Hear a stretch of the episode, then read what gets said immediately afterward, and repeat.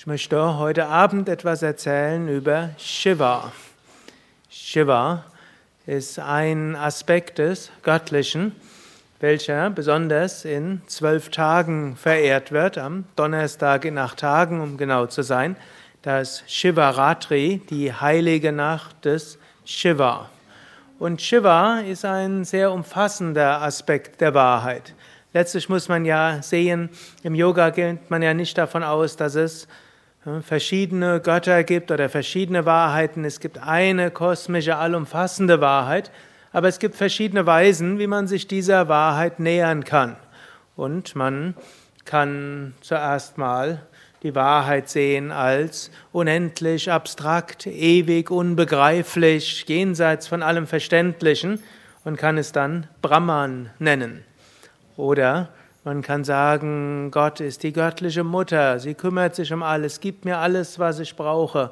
Wenn ich in die Natur gehe und dort die Bäume anschaue und wenn ich den Himmel anschaue und wenn ich dort den Bach plätschern höre, dann weiß ich, ja, da ist die göttliche Mutter.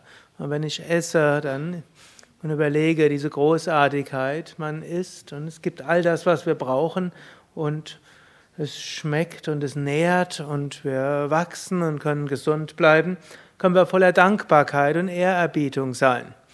Oder wir können auch so anfangen mit Gott zu sehen als Krishna. Er spielt mit der Flöte, so wie ihr dort seht. Er lächelt so, er hat, manchmal sieht er auch noch etwas schalkhafter aus und so ähnlich wie Gott führt uns manchmal so ein bisschen an der Nase herum, er macht uns seine Spielchen und dann verlieren wir uns in irgendwelche überflüssigen Streitigkeiten und danach muss man über sich selbst lachen. Hoffentlich kann man über sich selbst lachen, das ist eine typische Krishna-Eigenschaft. Und dann genießt man wieder, wie schön doch alles ist, wenn man das Ganze als ein Spiel ansieht, das die verschiedensten Herausforderungen hat. Wir können Gott sehen wie Saraswati, Saraswati, die Göttin der Künste, von allem Schönen, von allem Guten, von allem Kreativen in den Künsten, so. Ja, Gerade vorher haben wir so wunderschönes Mantra singen gehört und wir fühlen, wie das ganz zu Herzen geht. Und dann ist, kann man sagen, ja, da ist Gott zu spüren. Oder wenn wir ein schönes Gemälde sehen oder so vieles, was Menschen Wunderbares machen. Hm, was die Natur Wunderbares macht, da können wir Gott sehen. Aber egal, ob wir Gott jetzt zunächst wie Saraswati oder wie Brahman unbegreiflich oder wie die göttliche Mutter oder Krishna Lebensfreude, Liebe, Schalkhaftes hm, sehen, es bleibt immer der gleiche. Und aber immer wir tiefer in einen Aspekt hineingehen, finden wir immer alle Aspekte drin. Und so ist es letztlich auch mit Shiva. Shiva wird meistens gesagt, er ist der Zerstörer. Hm? Mögen wir nicht, oder? Hm? Saraswati ist nett, die ist schöpferisch. Vishnu ist auch nett, hält Frieden und Gerechtigkeit in der Welt. Aber Shiva, der zerstört alles. Hm? Das ist ein Aspekt. Und natürlich, das Auflösen ist auch wichtig, das Zerstören. Angenommen, es würde nichts zerstört werden, dann könnte auch nichts Neues passieren. Zum Beispiel, jetzt werde ich gerade Shiva-mäßig aktiv.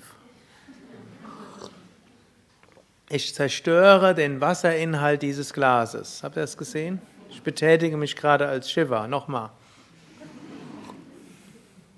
Hm.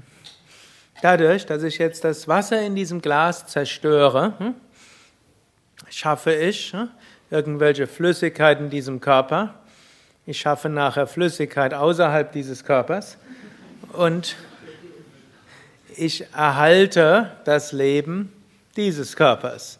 Aber dazu muss irgendetwas auch zerstört werden. Oder wenn wir natürlich auch jetzt in unseren, unserem spirituelles Wachstum gehen und das, die ganzen göttlichen Aspekte symbolisieren ja auch etwas, was wir selbst tun müssen, Dazu gehört auch, dass wir an uns arbeiten und dass wir auch etwas loslassen. Wenn wir nicht loslassen, dann sind wir so wie eine Kanu-Rudergruppe. Wer letztes oder vorletztes Samstag hier war, ich habe da so eine Geschichte erzählt. Es gab da so eine Gruppe, die sind mit dem Boot irgendwo hingefahren in die große Stadt und dort äh, am Abend haben sie sich ein bisschen betrunken und dann wollten sie zurückfahren mit dem Boot und haben gerudert und gerudert und gerudert und am nächsten Morgen waren sie genau am gleichen Stelle geblieben. Warum? Sie haben das Tau nicht äh, vom Ufer weggenommen.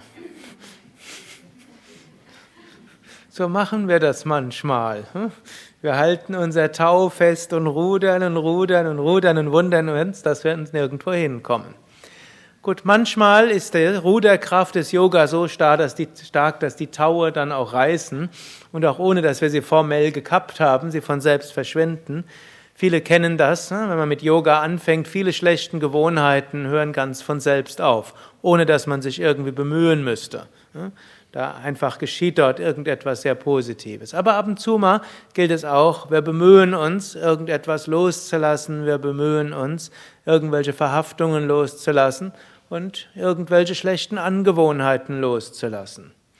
Und hier von euch aus gesehen rechts, dort seht ihr ja ein schönes Bild von Shiva. Und ihr seht dort, Shiva hat in seiner linken Hand hat er so einen Dreizack. Und der Dreizack symbolisiert durchaus auch, dass man mal mit Vehemenz an sich arbeitet, dass man auch mal mit Vehemenz an seinen, seine Verhaftungen überwindet. Und dann sieht man auch noch Shiva auf einem Tiger dort Feld sitzen. Auf einem Tigerfell sitzen symbolisiert zum einen, dass man sitzen bleibt, auch wenn man aus dem Westerwald ist und insbesondere wenn man Teil der Meditationskursleiterausbildung ist. Hm? Aber er kommt wieder, hoffe ich.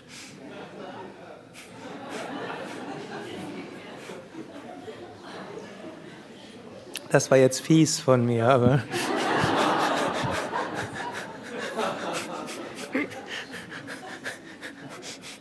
Irgendwo, wo ich gerade von Tiger gesprochen habe.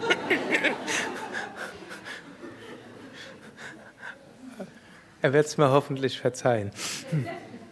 Auch Shiva. Hm? Gut, also der Tigerfell symbolisiert, dass wir durchaus auch mal mit Vehemenz an Dinge herangehen. Und hier sieht man auch, der Tiger sieht ja reichlich lebendig aus.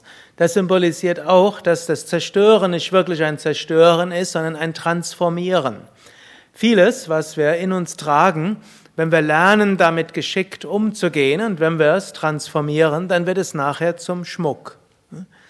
Es gibt so viele Eigenschaften, die einen stören können, aber wir können diese Eigenschaften auch transformieren. Und indem wir sie transformieren, hm, dort werden sie zu etwas Positivem. Hm, so zum Beispiel, jeder Mensch hat scheinbar positive und scheinbar negative Eigenschaften. Aber nahezu jede negative Eigenschaft hat auch einen positiven Kern. Zum Beispiel zweifellos, Aggression oder Aggressivität ist etwas, Erstmal was Negatives. Ahimsa Paramadharma, nicht verletzen, ist die höchste Tugend. Nur Aggression im Sinne, also wer jetzt zum Beispiel mit Astrologie beschäftigt haben, ist ein Maßprinzip und ursprünglich kommt Aggression vom lateinischen aggredere und aggredere heißt etwas angehen. Hm, Aggression heißt dann durchaus, das Positive daran ist, wir gehen etwas an, wir tun etwas, wir bemühen uns und so die zerstörerische Aggression, die riesiges Unrecht und riesiges Leid in diese Welt gebracht hat, die kann auch, wenn sie in die richtige Kanäle gelenkt wird, viel Positives benutzen oder bewirken. Oder hm, Angst, wird man auch sagen, ist etwas erstmal, man kann sagen, es ist erstmal was Positives oder was Negatives. Hm? Shivakami gibt öfters solche Seminare, die Überwindung von Ärger und Angst. Meistens meint sie Umgang mit Ärger und Angst, aber Überwindung mit Ärger und Angst. Den Titel habe ich ursprünglich erfunden. Hm? Das kommt besser an. Hm? Und ich habe auch damit angefangen und irgendwann hat sie das dann übernommen. Hm? Und eigentlich ist es mehr Lernen, umzugehen damit. Gut, Angst natürlich, wenn man Angst hat und deshalb sich nicht traut, Menschen anzusprechen, sich nicht traut, Aufgaben zu übernehmen, sich nicht traut, Könnt euch jetzt selbst noch aussuchen, was. Nicht, wenn ich jetzt zu viele Beispiele gebrauche, sind mir irgendwelche Menschen böse, warum ich gerade sie rausgreife, obgleich ich niemanden konkret rausgreifen will. Außer eben habe ich einen rausgegriffen.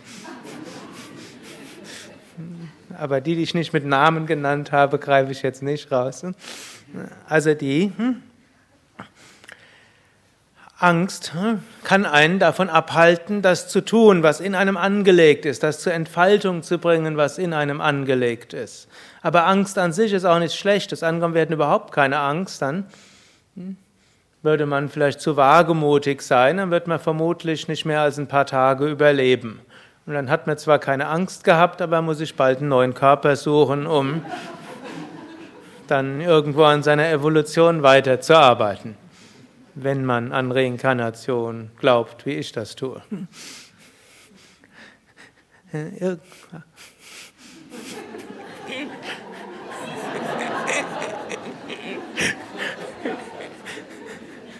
Westerwald ist wieder da, wieder vollzählig. Die Nordsee ist jetzt auch vollzählig da. Wo ist der zweite von der Nordsee? Hier, genau. Da können jetzt gerade mal beide Westerweltler mal aufstehen. Ich hoffe, dass der andere da ist. Ja, er wisst, da hat ja vorher auch gesungen. Hm. Und beide Nordseeler mal aufstehen von unserem Ashram an der Nordsee. Hm.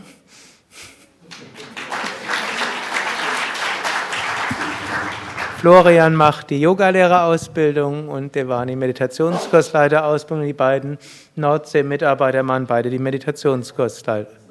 Die beiden Westerwelt der Mitarbeiter machen die Meditationskursleiterausbildung. Okay, also Angst kann, auch, kann aber auch was Positives sein. Es gilt, sie so zu transformieren, dass es ein Schmuck ist und es gilt, die Angst mit ihr so umzugehen, dass sie eben nicht etwas Bedrohliches ist, wo wir über irgendwelche Ängste bis zu Paranoia uns und anderen das Leben schwer machen. Shiva als Zerstörer. Aber Shiva heißt auch der Liebevolle. Shiva wörtlich heißt übrigens der Liebevolle, der Gütige und der Glücksverheißende. Ist eigentlich interessant.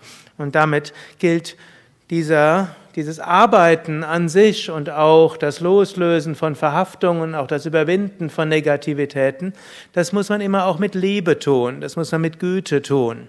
Und das ist auch etwas, Glücksverheißendes. Das wird, sollte man nicht mit Verkrampfung oder so etwas angehen und auch nicht selbstzerstörerisch. Es gibt zu viele Menschen, die sich ständig schlecht machen.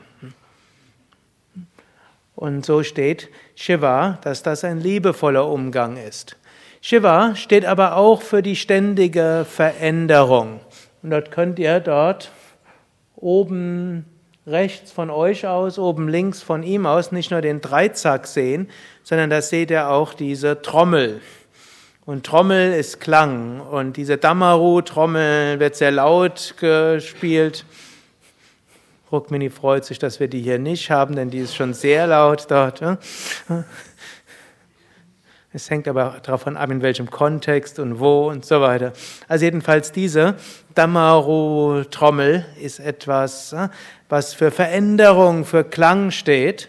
Und alles, was einen Anfang hat, hat auch ein Ende. Auch das gilt es anzusehen. Shiva, eine bekannte Darstellung von Shiva ist ja auch als äh, tanzender Shiva. Hm? Und da tanzt Shiva und dann heißt, ein Bein hebt sich, eine Welt wird geschaffen, ein Bein senkt sich und die Welt vernichtet, wird vernichtet.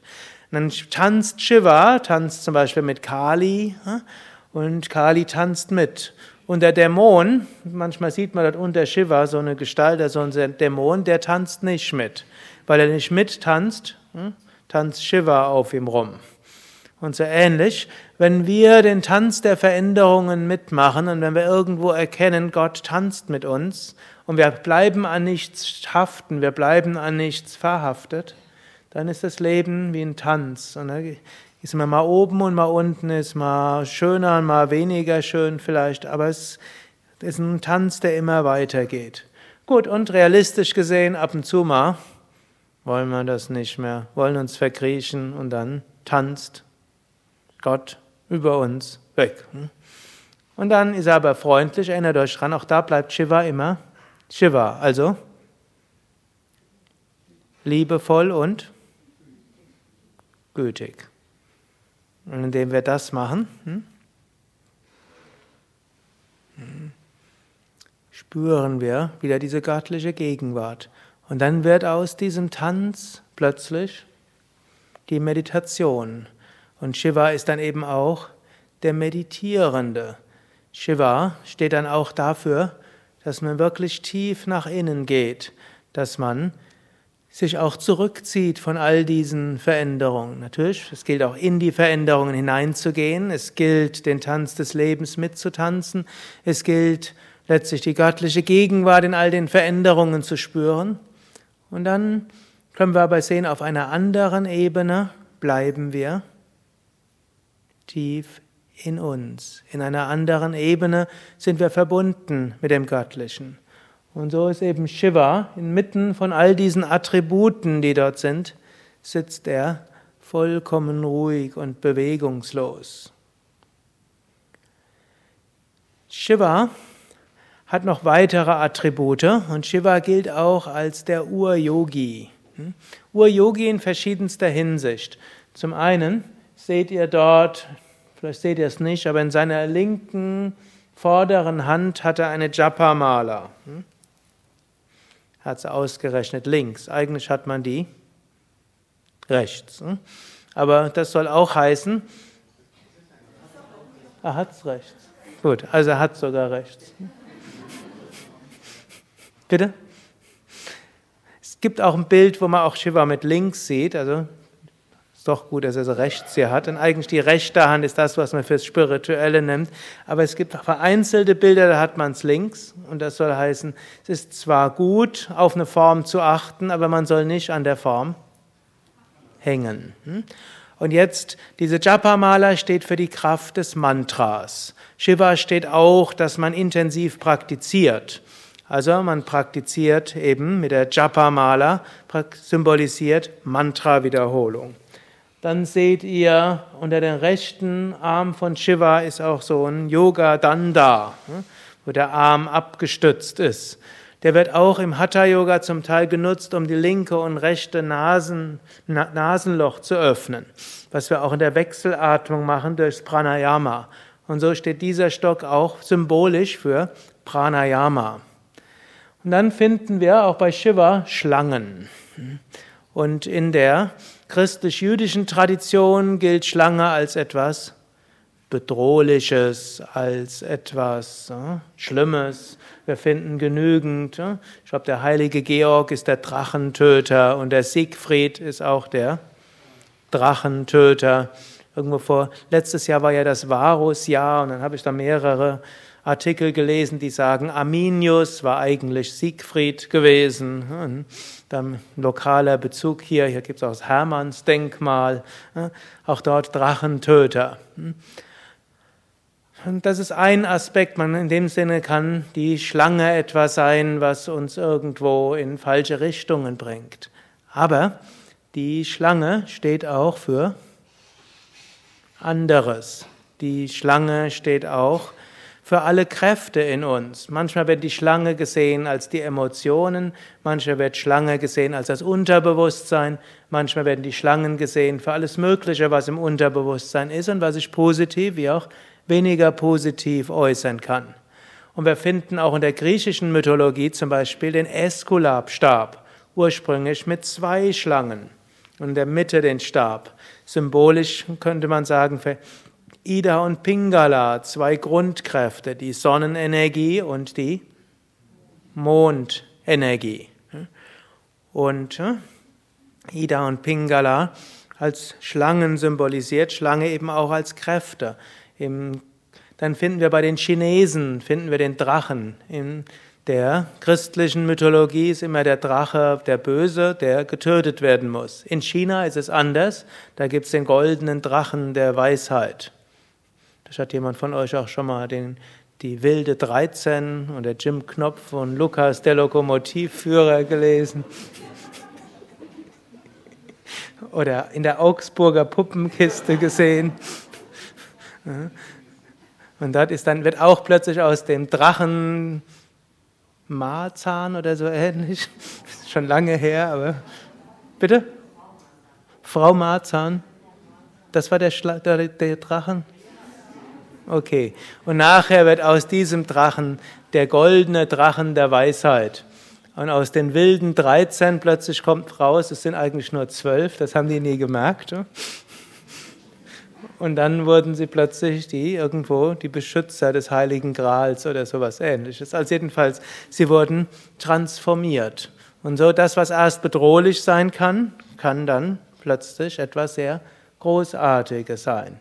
Und so finden wir auch im Yoga natürlich die Kundalini-Schlange, die als Symbol steht für die Erweckung der kosmischen Energie in uns, als der Shakti, welche dann zurückstrebt nach dem Höchsten. Und die Kundalini kann wie eine Schlange, eine Schlange kann lange schlafen, aufgerollt und dann plötzlich nach oben gehen und so ähnlich. Die Energie in uns kann lange Zeit ruhig bleiben und dann kann sie nach oben kommen und uns immer schönere und großartigere und weitere Erfahrungen schenken. So steht die Schlange insbesondere auch für Kundalini-Yoga, sie steht auch für fortgeschrittenes Hatha-Yoga, für Pranayama. Und hier nicht umsonst ist eben die Kundalini relativ weit oben. Es gibt auch noch eine weitere Symbolik für die Schlange. Das ist vielleicht eine mehr Bhakti-Symbolik. Die Schlange ist normalerweise immer unten und im Dreck hat er nicht mal Füße, um sich von dem Boden abzuheben, muss also durch die Erde schleichen. Dennoch Shiva nimmt sie auf. Und so sagt man Bhakti-mäßig, ja. Gott nimmt auch die niedrigsten der Geschöpfe auf. Und selbst wenn wir uns manchmal nichtsnutzig vorkommen, selbst wenn wir manchmal denken, ich bin nicht gut genug und ich bin es nicht wert, Gott nimmt jeden. Das gleiche Symbolik wie Jesus, der sagt, äh, kommet her, die ihr mühselig und belastet seid, äh, ich werde euch erquicken. Kann jemand das Zitat richtig? Mühselig und beladen seid, äh, kommt her, die ihr mühselig und beladen seid, ich werde euch erquicken. Das gleiche Symbolik hier, diese Bhakti-Symbolik. Gott nimmt alle an. Wir brauchen nicht großartig guten Ruf zu haben. Wir brauchen nicht toll zu sein. Hm, wir brauchen nichts Großartiges hergeben. Wir brauchen uns bloß an Gott anzuschmiegen, uns zu Gott hinzubewegen. Wir brauchen bloß Gott um Segen zu bitten und dann nimmt er uns an.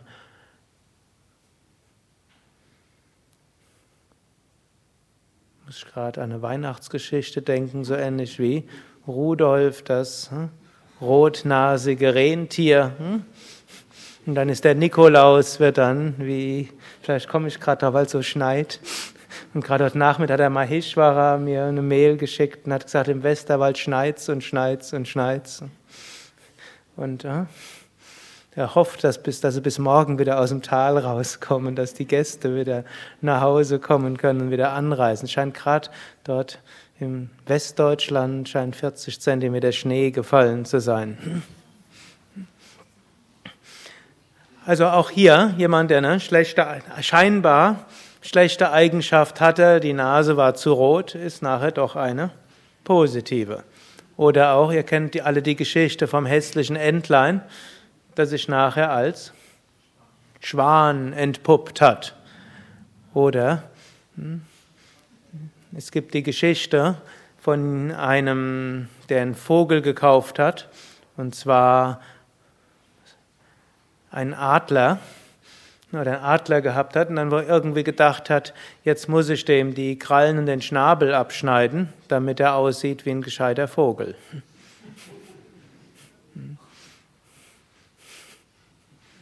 Hoffen wir, dass er es nicht gemacht hat, aber es ist eine Parabel, die man manchmal liest. Gut, und so, Gott nimmt uns an, wie wir sind und macht oft aus unseren scheinbaren Schwächen, zeigt er uns, das sind Stärken. Und hier können wir uns ganz an Gott wenden. Natürlich, Shiva hat auch noch einen Halbmond und er hat einen recht strahlenden Bauch. Und der Bauch symbolisiert die Sonnenenergie, Halbmond symbolisiert logischerweise die Mondenergie und Hatha Yoga heißt ja auch Gleichgewicht von Sonne und Mond. Und das steht zum einen für die Hatha-Yoga-Praktiken. Es steht aber auch dafür, dass man als Aspirant sowohl in der Lage sein kann, aktiv etwas zu tun, Sonnenenergie in den Alltag zu bringen, als auch mal loszulassen und geduldig zu sein und, für, und geschehen zu lassen. Intellekt benutzen und Intuition.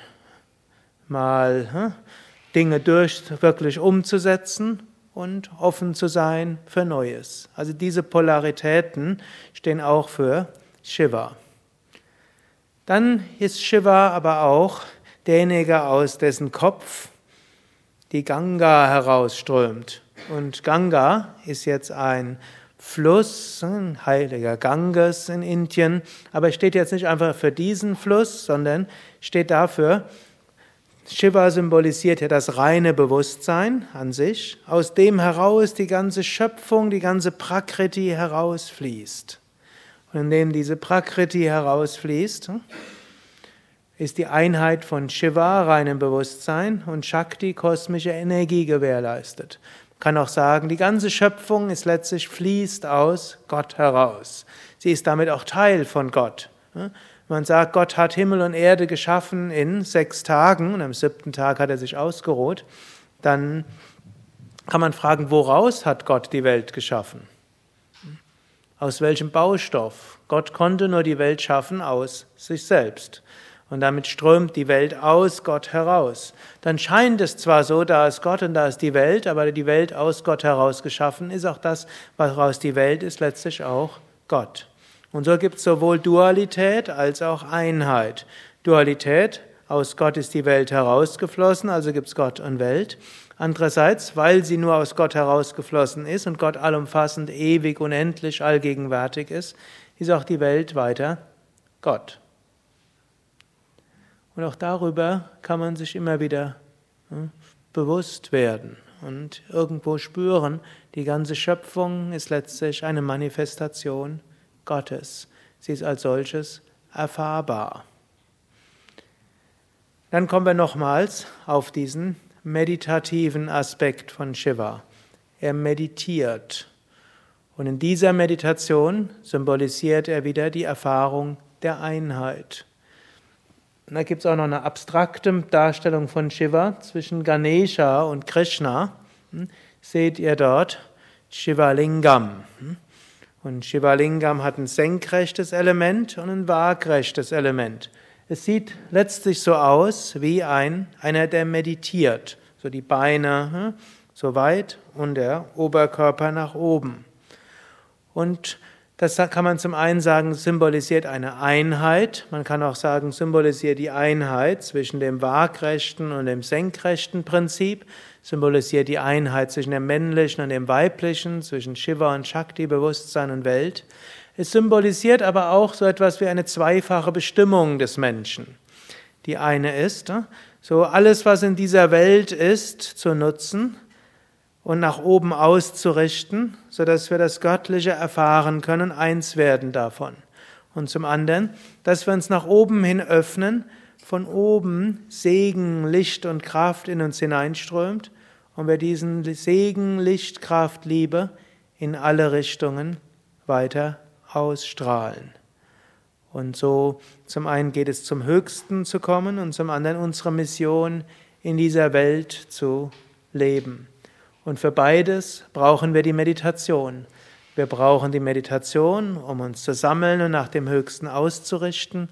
Wir brauchen die Meditation, um wirklich zu einem Kanal zu werden und wirklich zu spüren, ich bin verbunden mit diesem Göttlichen. Ich bin ein Kanal dieses Göttlichen. Oder mindestens, ich bitte darum, es zu werden und ich spüre es mindestens etwas. Und manchmal spürt man es umso mehr, umso stärker, umso machtvoller. Und so wollen wir einen Moment lang in die Meditation gehen, um einen Moment lang dieses Göttliche zu spüren.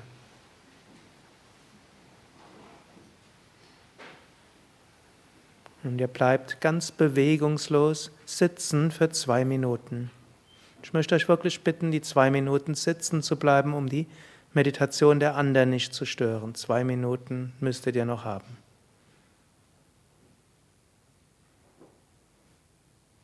Zwei Minuten Stille, Gefühl der göttlichen Gegenwart, Erfahrung der göttlichen Gegenwart, Bewusstheit der göttlichen Gegenwart.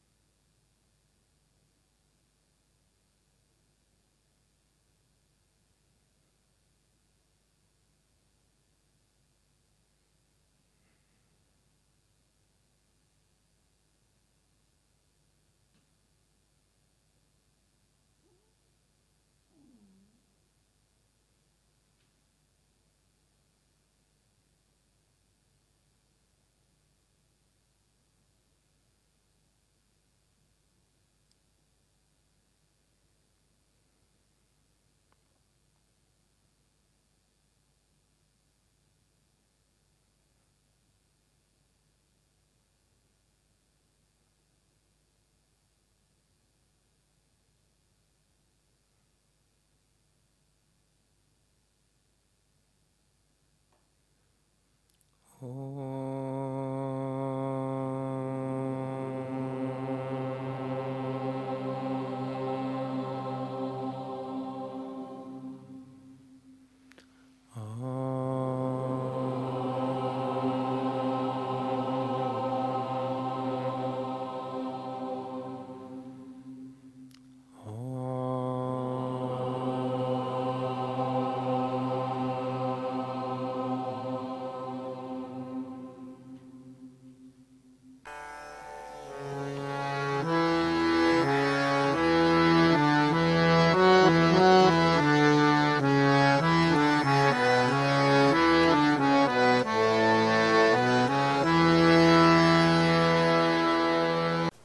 Dies war also die aktuelle Ausgabe des Yoga Vidya Satsang Podcasts, präsentiert von www.yoga-vidya.de